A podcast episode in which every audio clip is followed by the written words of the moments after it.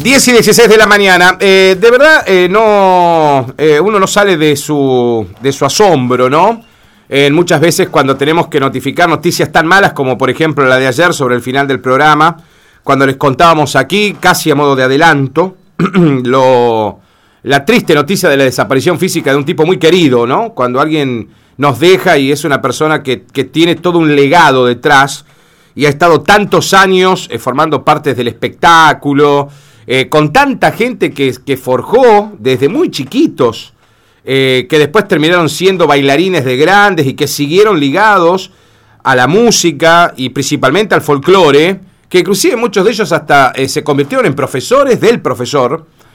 de verdad que hacerlo de la muerte de Víctor Castro fue tremendo, tremendo. Todavía sigo viendo manifestaciones de, de muchos de sus alumnos, actuales exalumnos del profesor Víctor Castro, quien dejó todo un legado en el Liceo Municipal muy pero muy golpeados con la noticia. Todos los han reflejado en las redes sociales. Ayer se inundó de la carita del negro Castro, eh, principalmente Facebook, que es una de las redes sociales más usadas en toda esta región. Eh, la conmoción no solamente fue en Ceres, sino en toda la región. Eh, Víctor era un tipo muy conocido por este arte de la danza y por su amor al folclore porque también fue, fue actor eh, Víctor en una película de la, de la ciudad de Suardi, y todos se conmovieron con la noticia, una noticia triste. Eh, voy a charlar con el director de Educación, Cultura y Deportes del gobierno de la ciudad, porque al gobierno principalmente fue que el primero se entera y el golpe fue duro. Eh, hola Fernando, ¿cómo estás? Buen día. ¿eh?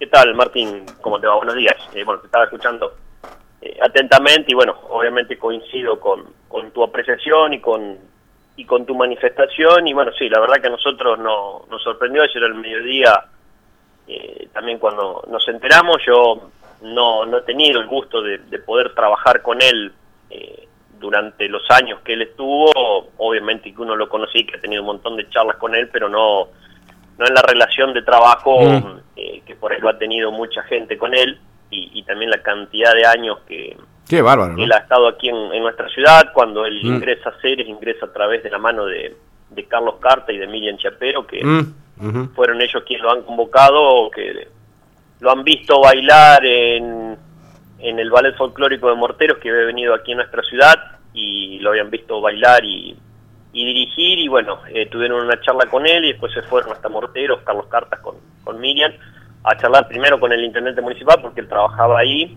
y después, bueno, lo contrataron y, bueno, venía una vez a la semana, eh, después ya vino dos veces a la semana y después cuando tuvimos el centenario ya prácticamente se había radicado aquí en nuestra ciudad eh, para poder trabajar con, con el ballet de Espíritu de Piedra que la verdad mm. que ha andado por los grandes festivales de, nuestro país y por distintos lugares aquí en nuestra zona y la verdad que era un ballet muy reconocido y él era una personalidad muy reconocida que transmitía mm. eh, muchos valores, transmitía mucha responsabilidad. Eh, yo tuve una, una, reunión con él ahora este año cuando me hice cargo de la dirección para eh, que charlemos, que nos conozcamos y establecer pautas de trabajo en lo que iba a ser todo este año el, el ballet municipal que yo quería y la decisión del gobierno de la ciudad, la decisión de Alejandra de de que el ballet vuelva a tener su relevancia que ha tenido en, su, en sus momentos. Y bueno, la decisión de él estaba, las ganas de él estaban, eh, bueno, tenía que venir dos días a la semana aquí en nuestra ciudad, él estaba radicado hace muchos años en la ciudad de, de y bueno, dos veces a la semana estaba viniendo, el año pasado obviamente que no vino, tenía un problema de salud él, tenía un problema de, corazón, el año pasado tenía turno para operarse, y por el tema pandemia no, no lo habían operado, tenía turno ahora este año, para, para hacerse la cirugía y bueno, en el medio la semana pasada, el día viernes le, eh, le, dicta, le dictaminan el eh, COVID, él había estado aquí miércoles y jueves y el viernes a la noche eh, le dan el hisopado y le da positivo.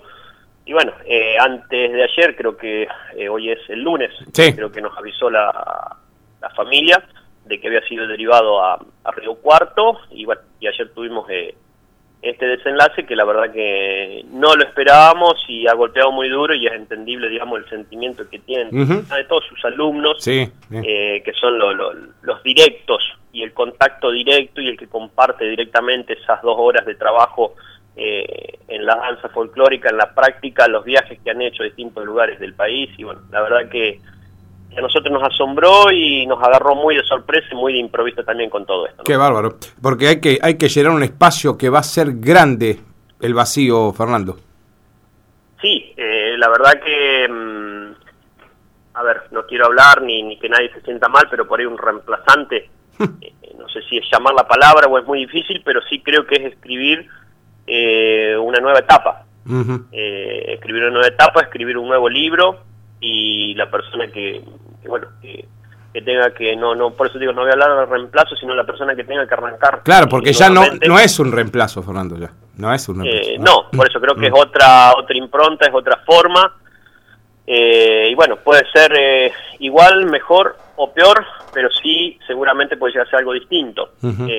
pero creo que él ha escrito un, libro en, en, nuestra ciudad con, con mm. toda su trayectoria y con todo lo que ha brindado eh, aquí en nuestra localidad. Totalmente. En algún momento tendremos que recordarlo, Fernando, ¿no? Con, la pandemia ya superada y cuando nos permitan algún espectáculo. Hoy, hoy, estuvimos charlando un poco ese tema y la verdad que eh, uno no, no sabes por ahí qué decisión tomar, eh, porque no, no sabes, no puedes programar algo a 15 días porque el lunes te cambian las medidas y, y, tenés que suspender, o sea, eh, la verdad que muy, muy incierto esto, es todo también muy sorpresivo. Hay cuestiones también en el medio eh, legales y de mm, eh, estructura de que no, no, no, no puedes hacer tal o cual cosa, o lo que por ahí quisiera hacer la gente no se puede.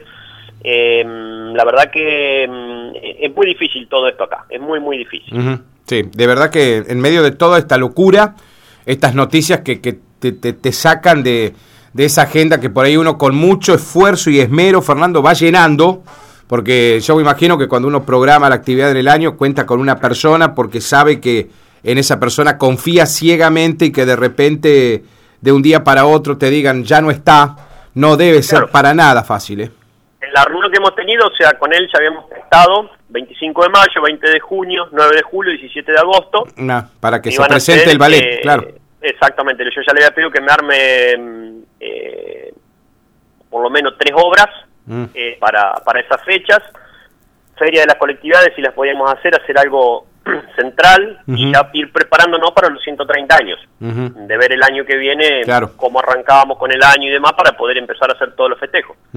Pero bueno, llegará el momento, por ejemplo, ahora yo creo que si se restringen las medidas, el mm. acto del 25 de mayo va a tener que ser virtual. Claro. Eh, ah. O sea, por eso nos va cambiando todo y bueno, y lamentablemente tenemos que ir improvisando, tenemos que ir sobre la marcha cambiando, modificando las decisiones.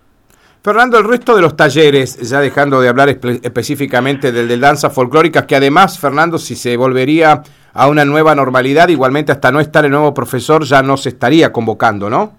Hasta no tener el eh, nuevo nombre. Para, mm, cerrarte el tema de Castro, eh, ahí estamos elaborando un poco lo que fue su, su trayectoria, eh, su, su currículum y va a estar saliendo ahora en un ratito nomás un, parte de prensa del municipio. Muy bien. Em, comentándole a la comunidad quién era, porque mucha gente a lo mejor no lo conoce, y por el día de hoy no se van a dictar las, eh, las clases del, del liceo. Ayer se dictaron porque una cuestión que nos agarró muy al mediodía y a nadie se le ocurrió decir, che, cerremos el liceo. Eh, sí se va a hacer en el día de hoy, ya en un rato va a ser comunicado a la prensa donde hoy no va a haber actividades eh, en el liceo únicamente por, una cuestión de que él estaba involucrado en ese en esa área. Eh, legalmente no se puede hacer ni un decreto ni una declaración porque es, un, em, a ver, saquémoslo de todo lo, que hemos hablado, es un empleado municipal. pero sí la parte del liceo, hoy no se van a dictar las clases en, homenaje a él. Perfecto. Eh, Fernando, hablando justamente del, liceo, ¿está todo, todas las actividades igualmente en marcha con los protocolos o tuviste que, por la pandemia y por estas restricciones, dejar de lado alguna? Eh, tuvimos que cerrar em, dos talleres por tema COVID de los profesores. Ajá, ¿cuáles son, Fernando? Eh, taller de memoria eh, Patín quedó aislada la profesora, ahora volvió otra vez la profesora y tuvo contacto con otro positivo, así que tuvimos que volver a cerrar el taller de Patín. Mira vos. Em, también tuvimos varios eh, chicos con problemas de, COVID o, aislamiento, en el cual los talleres que teníamos 10 o 12 chicos, quedamos con dos chicos en los talleres. Mm.